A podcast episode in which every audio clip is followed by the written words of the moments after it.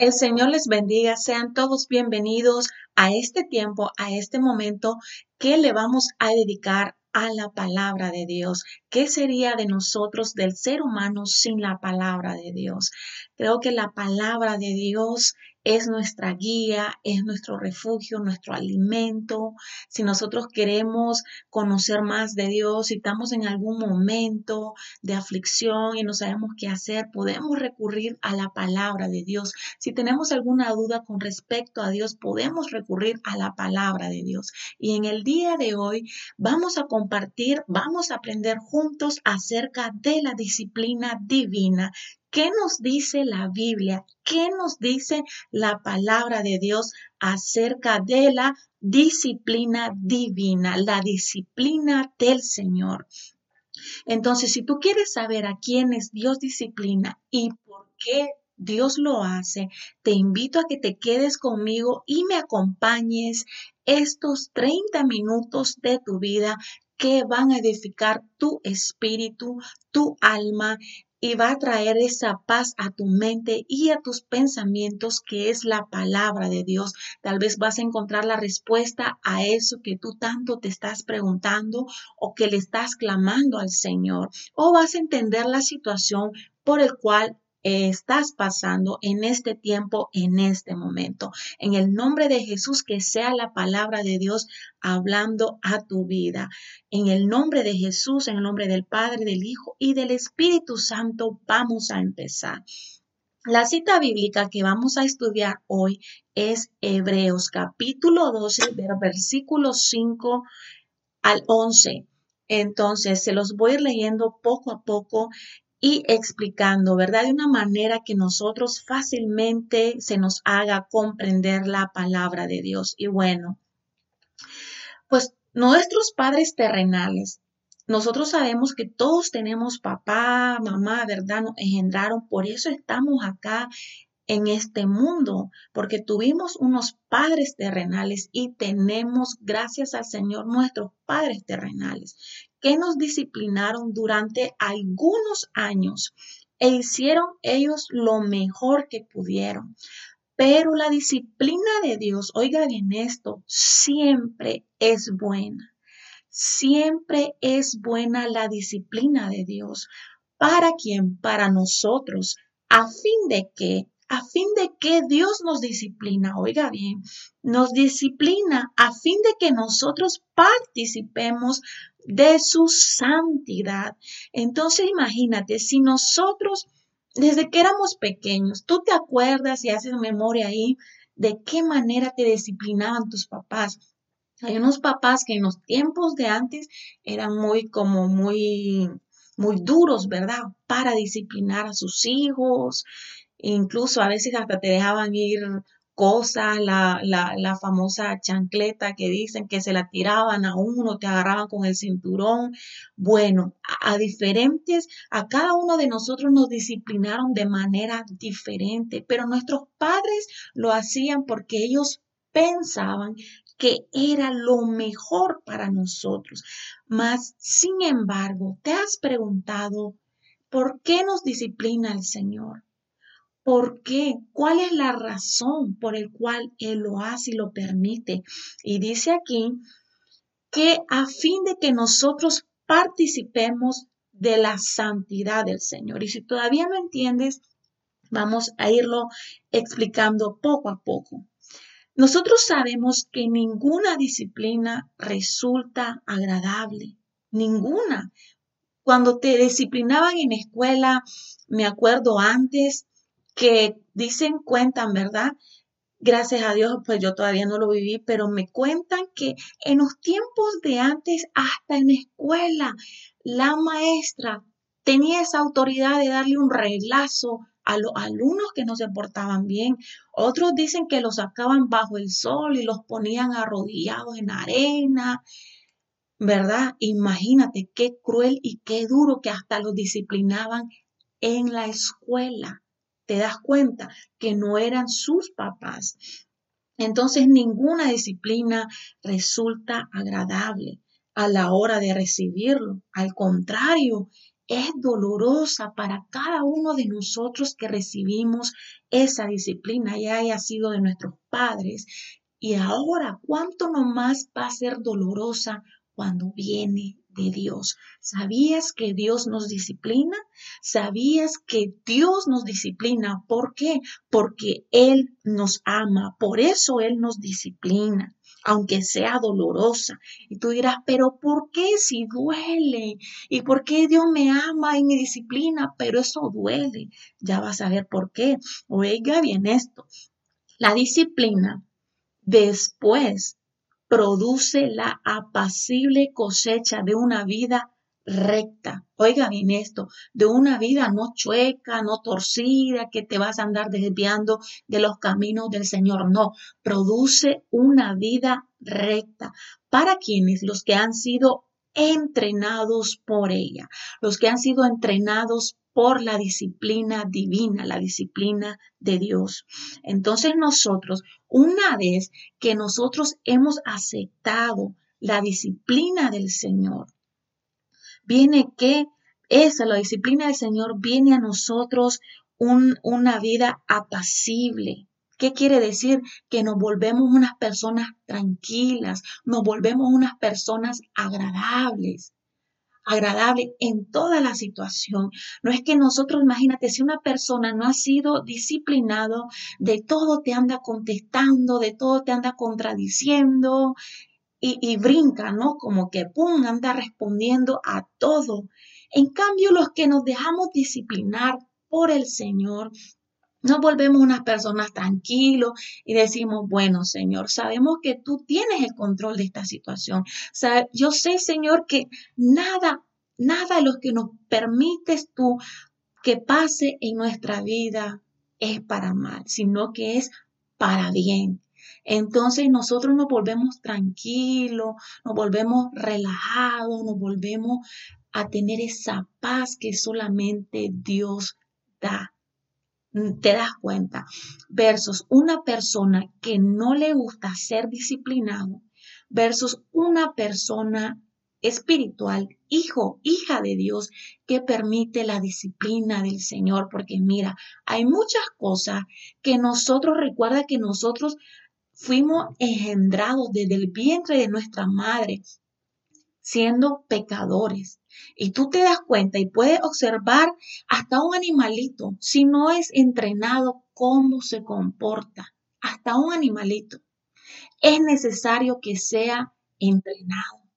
Si tienes tú un perrito, una mascota, tú le tienes que enseñar que en la casa, dentro de la casa, no se va a hacer pipí, ¿verdad? Si no se va a andar haciendo pipí en todos los rincones de la casa y eso a nadie le gusta. Ese es un ejemplo de una mascota. Ahora imagínate cuánto nomás nosotros, que digo yo, nosotros los seres humanos tenemos unas mañas tan feas y yo le doy gracias al Señor y hasta le pido perdón, Señor. En serio, Señor, que tú eres un Dios lleno de amor, lleno de misericordia, porque cómo nos tiene paciencia, Dios mío.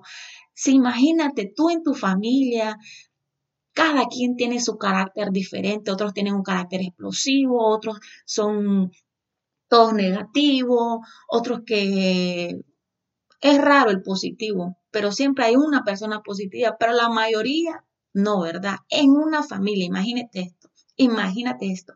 Todos tienen sus diferentes reacciones ante diferentes circunstancias de la vida. Entonces, date una idea de una familia. Ahora imagínate tú a a nivel mundial, en todas las naciones, cómo el Señor tiene que lidiar con nosotros, cómo el Señor tiene que trabajar con diferentes caracteres, con diferentes temperamentos, cómo el Señor nos tiene que disciplinar. ¿Para qué? Para que seamos semejantes a Él, seamos santos, seamos apacibles, seamos mansos, seamos humildes. ¿Por qué? Porque la naturaleza del ser humano es ser orgulloso, ser altivo, que quiere el reconocimiento, que quiere que lo aplaudan. Entonces el Señor todo eso nos tiene que ir quitando poco a poco a través que a través de su disciplina con el objetivo de que que seamos como él. ¿Y qué es una disciplina? Una disciplina es corrección, una disciplina es una exhortación de parte de Dios Mira lo que dice en Proverbios capítulo 3, versículo del 11 al 12. Hijo mío, no rechaces la disciplina del Señor, ni te enojes cuando te corrige. Oiga bien esto. No nos tenemos que enojar cuando el Señor nos corrige, pues el Señor corrige a los que ama. Repite ahí conmigo, el Señor corrige a los que ama, tal como un padre corrige al hijo. Entonces, si tú que eres papá, tú que eres mamá, corriges a tus hijos, ¿por qué lo haces? Los haces porque los amas. No quieres que hagan cosas malas. ¿Por qué? Porque cuando uno hace algo malo, vienen las consecuencias graves y dolorosas a nuestras vidas. Si tú le dices a tu hijo, hey, no te acerques a la cocina, te vas a quemar, y más si tienes una olla de agua hirviendo, no te acerques ahí, ¿por qué? porque no quieres que el hijo se te vaya a quemar, ¿verdad? Lo quieres prevenir de ese dolor. Entonces, ese es un ejemplo. Lo mismo pasa con el Señor. Él nos ama, Él no quiere que nos perdamos. Porque tú ya sabes dónde van los que se pierden, ya sabes que es un tormento eterno. Entonces el Señor nos disciplina mientras nosotros estamos vivos, ya muertos, ya para qué. Entonces aceptemos aceptemos la corrección del Señor, no nos enojemos con el Señor, no digamos, no, Señor, pues tú no me amas, no, todo lo contrario, dile, gracias Padre, gracias papá, gracias por corregirme, mi Señor. Tal vez ante mis ojos yo pienso que estoy bien, pero tú, mi Santo Padre, eres, eres el que escudriña la mente, los corazones, tú sabes, Señor, dónde yo necesito trabajar en mi vida. Gracias, Padre, por esa corrección. Yo sé que tú lo haces porque tú me amas. ¿Sí ves? Entonces, en, Proverbios capítulo 6, versículo del 20 al 23 y también en Proverbios 4.1 dice, cuando los padres disciplinan con buena razón a sus hijos, representan a quien? A Dios. Y se espera que los hijos respondan a esa disciplina como a lo que es una expresión del amor de sus progenitores. Tú corriges a tus hijos, ¿por qué? Porque los amas. Un niño de 3, 4 años, tú andas pendiente de él porque ese niño son, a esa edad son traviesos y curiosos y andan haciendo y deshaciendo con todo lo que encuentran en la casa. Y si tú te descuidas, algo malo van a hacer y tú vas a estar pendiente de ellos, ¿verdad? ¿Para qué? Para corregirlos y decirles no, ahí no toques o no, no hagas esto o le puedes enseñar cosas que él, él o ella aún no conoce, ¿verdad? Entonces, ¿por qué tú haces eso? Porque lo amas, lo amas. Entonces, en el versículo 6 y 7 de Hebreos capítulo 12 dice, el Señor al que ama disciplina y azota a todo el que recibe por hijo. Y tú dirás, ay, qué duro y qué cruel suena eso, que el Señor azota a todo el que recibe por hijo, al que recibe por hijo. Te lo repito ahí, si tú y yo somos hijos, hijas de Dios, el Señor nos va a azotar espiritualmente. ¿Por qué? Porque Él nos ama. Y como te decía, nosotros traemos mañas feas del mundo, de las personas que no tienen a Dios en su vida, de las personas que no aceptan la disciplina ni de Dios, ni de nadie, ni de sus padres. Y por eso hay muchos delincuentes, hay muchas personas que están en la cárcel, hay maldad. ¿Por qué? Porque fueron personas que no amaron la disciplina de sus padres y menos la disciplina del Señor. Y bueno, entonces si nosotros soportamos la disciplina, Dios nos trata como hijos. Oiga bien, esto es una clave. Nosotros tenemos que soportar la disciplina del Señor. Y Dios nos trata como hijos porque ¿Qué hijo es aquel a quien el padre no disciplina? Tú que estás ahí, tú tienes hijos, ¿verdad? Tú los disciplinas porque los amas, los corriges porque los amas. Incluso yo, yo no tengo hijos, pero sí a mis sobrinas o a mis hermanas o que yo tengo confianza y si yo veo algo, yo voy y les digo. en, en, como dicen, con buena intención. ¿Por qué? Porque los amo y no quiero que, que, que tal vez sufran lo que uno ya sufrió y lo que uno ya pasó por andar en su necedad.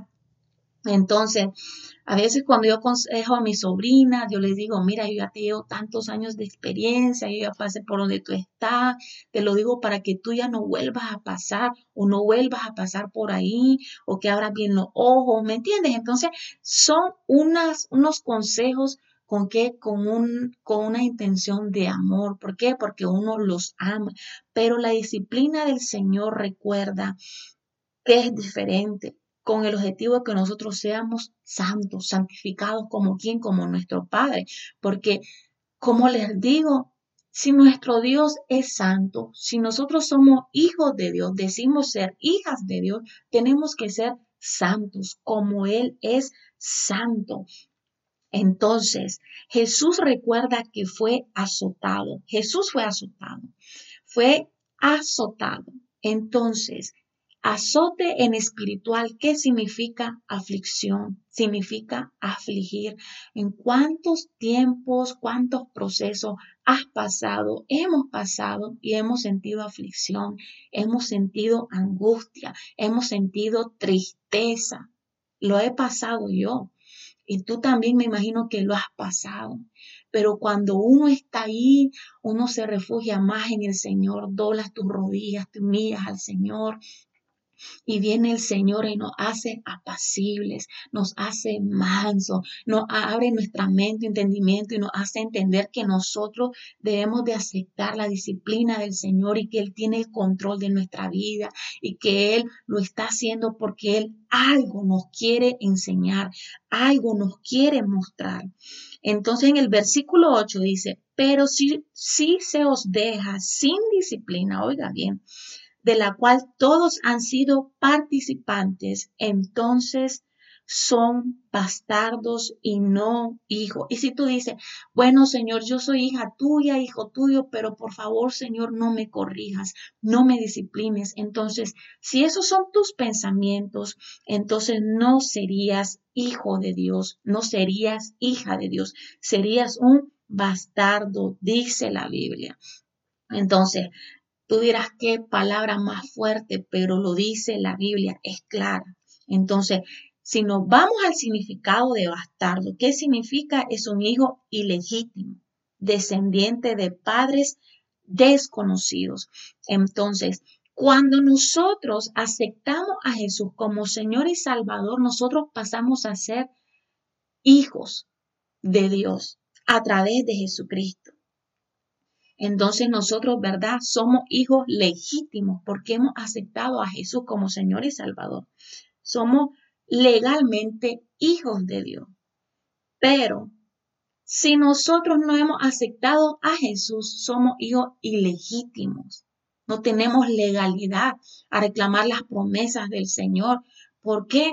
Porque solamente hasta el momento son creación y no hijos de Dios. Recuerda que uno pasa a ser hijo de Dios cuando acepta a Jesús como Señor y Salvador. Recuerda, dice la Biblia, nadie va al Padre si no es por mí, dice la Biblia. Entonces, si los hijos que no quieren la disciplina del Señor son bastardos, dice la Biblia. Y bastardo es ser un hijo que no tiene un padre, que no lo ha reconocido.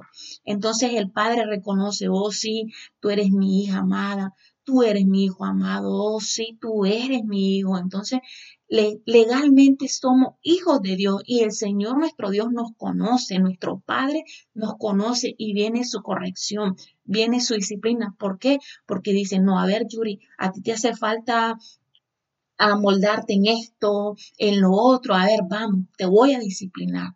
¿Ves? Viene la corrección de Dios, vienen los látigos del Señor. ¿Cuáles son los látigos cuando nos duele? Cuando, cuando tenemos esa aflicción en nuestra vida, son los látigos del Señor. ¿Por qué? Porque nos ama. Entonces recuerda, Jesús fue azotado. Entonces, si Él fue azotado, ¿qué corona tenemos nosotros para no recibir los azotes del Señor espiritualmente hablando? Entonces, Imagínate, también los padres, ¿a cuánto no nos dieron unos cinturonazos? No nos pegaron, díganme. nos pegaron. Y hasta antes los padres nos pegaban con lo primero que encontraban, hasta con cordones, con cables, con cordones de, de grabadoras, pues le llamamos yo, pero son cables. Imagínate. Nuestros padres terrenales. Hasta te lanzaban zapatos con tacones que dolían. ¿O qué saber qué más que te lanzaron a ti? Pero nuestros padres eran duros y nos corregían duramente.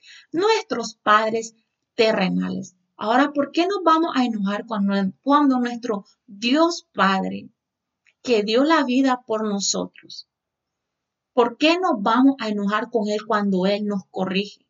¿Por qué? Pregúntate ahí. ¿Por qué nos vamos a molestar? Debemos de pasar esa disciplina, aceptarla. Porque cuando éramos niños, nuestros padres aquí en la tierra nos corregían y nosotros los respetábamos. Aunque a nadie, si te pregunto yo a ti, ¿te gustaba la corrección que te daban tus padres? Te aseguro que tu respuesta es no, porque antes eran muy duros. Y también si me preguntas a mí, mi respuesta es no, porque eran muy duros.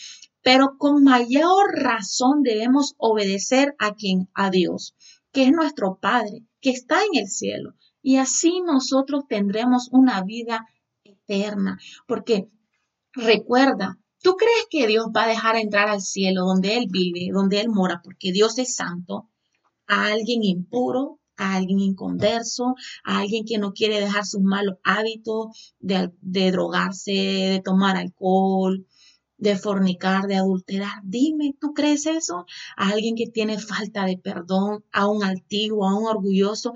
¿Tú crees que con todas esas mañas, con todo ese pecado, el Señor nos va a abrir las puertas del cielo. No, no. Entonces, el Señor nos tiene que ir quitando todos esos malos hábitos que nosotros traemos del mundo. Nos tiene que santificar y purificar. Y sí, lo hace la sangre de Cristo, pero también su palabra nos santifica. Gloria al Señor. Y voy terminando. Entonces, cuando éramos niños, nuestros padres nos corregían y pensábamos que eso era lo mejor para nosotros, pero Dios nos corrige para nuestro propio bien. Di allí, el Señor me corrige para mi propio bien. El Señor me corrige para mi salvación de mi alma, de los míos, de los de tu casa. Para eso nos corrige el Señor. Y no es que a, a, través así vamos a alcanzar la salvación. La salvación la alcanzamos a través de Jesucristo, pero es parte de, es parte de. No solamente acuérdate que se acaba ahí cuando aceptamos a Jesús como el Señor, nuestro Señor y Salvador, cuando hacemos la oración de fe. No, ahí empieza, a partir de ahí, ese es el primer paso, pero a partir de ahí empieza nuestra vida a esforzarnos a hacer como Cristo. Y Dios quiere que aprendamos la lección y quiere que vivamos en paz y hagamos el bien. Eso es lo que quiere el Señor, que nosotros tengamos paz en medio de los procesos, en medio de las pruebas, en medio de las tribulaciones, que no nos pongamos así como dice el mundo al brinco, de que Señor, ¿por qué estás permitiendo esto? De que Señor, te olvidaste de mí. No, que lo recibamos con una actitud apacible, mansos, humildes, reconociendo que nosotros no somos nada, no somos Nadie, nadie. Nosotros somos frágiles, somos una vasija frágil que con un suspiro del Señor, hombre, nos morimos. Somos tan frágiles, el Señor diseñó nuestro cuerpo tan frágil que nosotros realmente no somos nada. Entonces, ¿por qué yo voy a ponerme a contradecir al Señor? No, sino hay que aceptar la disciplina del Señor. ¿Por qué? ¿Por qué tú le vas a decir al Señor, Señor, no, eso duele, no permitas esto? No. Recuerda, el Señor quiere lo mejor para nosotros. Un día queremos estar con el Señor, aceptemos su disciplina, porque recuerda, los rebeldes no aman la disciplina, no quieren la disciplina ni de sus padres, menos van a querer la disciplina del, del Señor. Porque si no aceptan la disciplina de sus padres que lo ven, mucho menos la disciplina del Señor que no ven y no entienden las cosas espirituales de Dios. Y no es que Dios sea malo y no es que digan, ay, cómo Dios nos va a azotar, no, porque Él nos ama. Él nos ama y por eso permite las situaciones en nuestra vida. ¿Para qué? Para que clamemos a Él, para que nos refugiemos a Él, para que nos acerquemos a Él. ¿Para qué? Para que también seamos semejantes a Él, seamos bondadosos, compasivos. A ver, ¿por qué tú Hoy en día compartes tu pan con los demás. ¿Por qué? Porque un día tuviste hambre. Un día tuvimos hambre. Un día nosotros supimos lo que era que te racionaran la comida. O nosotros sabemos, tal vez, o tú sabes algún día lo que era comer un tiempo. ¿Sí ves? Y todo obra para bien. Los que amamos al Señor, todo obra para bien. Entonces, si nosotros amamos al Señor, no es que nos vamos a enojar, ay Señor, estás permitiendo esto en mi vida, esta disciplina, me estás azotando y esto me duele, me voy a enojar con el Señor. No, eso es rebeldía, eso es ir en contra de la voluntad de Dios, es ir en contra de la disciplina del Señor y trae sus consecuencias. Pero los que amamos al Señor, damos gracias al Señor por cualquiera que sea nuestra situación, damos gracias al Señor. ¿Por qué? Porque cuando nosotros pasamos esa prueba, pasamos esa disciplina, nosotros vamos a ver los frutos del Espíritu de Dios manifestados en nuestra vida. ¿Y qué quiere el Señor? Que tengamos paz. Es lo que quiere el Señor, porque tú observas muy bien, las personas que andan en el mundo andan haciendo lo malo esas personas no tienen paz. Los que andan robando, esas personas ni siquiera duermen. Y en cambio nosotros nos dejamos disciplinar por el Señor, pero ponemos nuestra cabeza en nuestra almohada y cerramos nuestros ojos y dormimos en paz. ¿Por qué? Porque tenemos paz con el Señor, estamos en paz con Dios. ¿Verdad? ¿Te das cuenta de la diferencia? Entonces es muy importante, es muy importante la disciplina divina del Señor.